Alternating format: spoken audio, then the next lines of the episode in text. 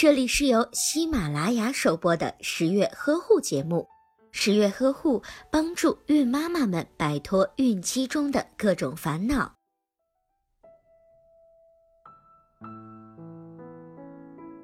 产力就是分娩的动力，以子宫收缩力为主，贯穿于分娩的全过程。在分娩的过程中，子宫收缩的节律性、对称性和急性不正常，或者是强度、频率有改变，都是子宫收缩力异常，也就是产力异常。产力异常分为子宫收缩乏力和子宫收缩过强两种类型，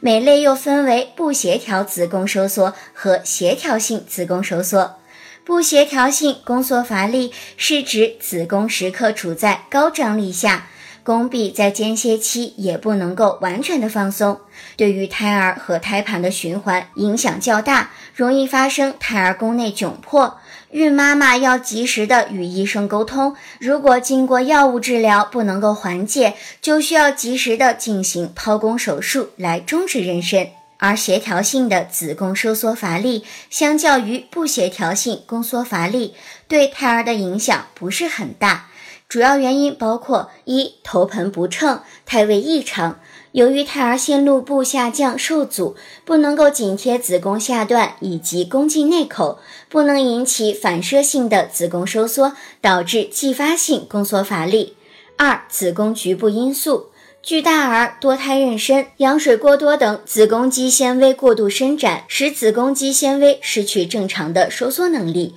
子宫发育不良、宫内感染、畸形、肌瘤等都可能引起原发性的宫缩乏力。第三，产妇恐惧、精神过度紧张，待产的时间比较长，睡眠少，准妈妈比较疲乏，膀胱充盈，临产后进食不足，以及消耗了大量的体力、水电解质紊乱等因素，均可以引起宫缩乏力。想要预防子宫收缩乏力，孕妈妈首先应该在产前就积极参与孕妇课堂，学习分娩的生理知识，增强分娩的信息。平时多吃一些粗纤维食物，多喝水，防止便秘。在分娩前要多吃一些食物，多喝一些水电解质的饮料。产程中及时的排空大小便。如果排便困难，要及时的告诉护士。在进入产程之后，最好能由家人或者是导乐师陪伴分娩，可以预防精神紧张导致的宫缩乏力。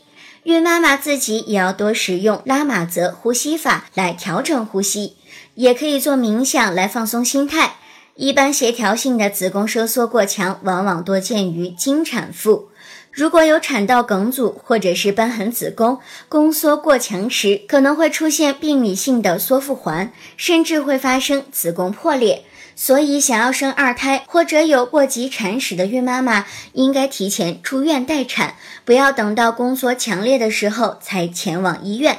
好了，本期节目我们就说到这里吧。如果你有任何的疑问，都可以在微信当中搜索“十月呵护”，知识渊博的十月君会回答你所有的问题。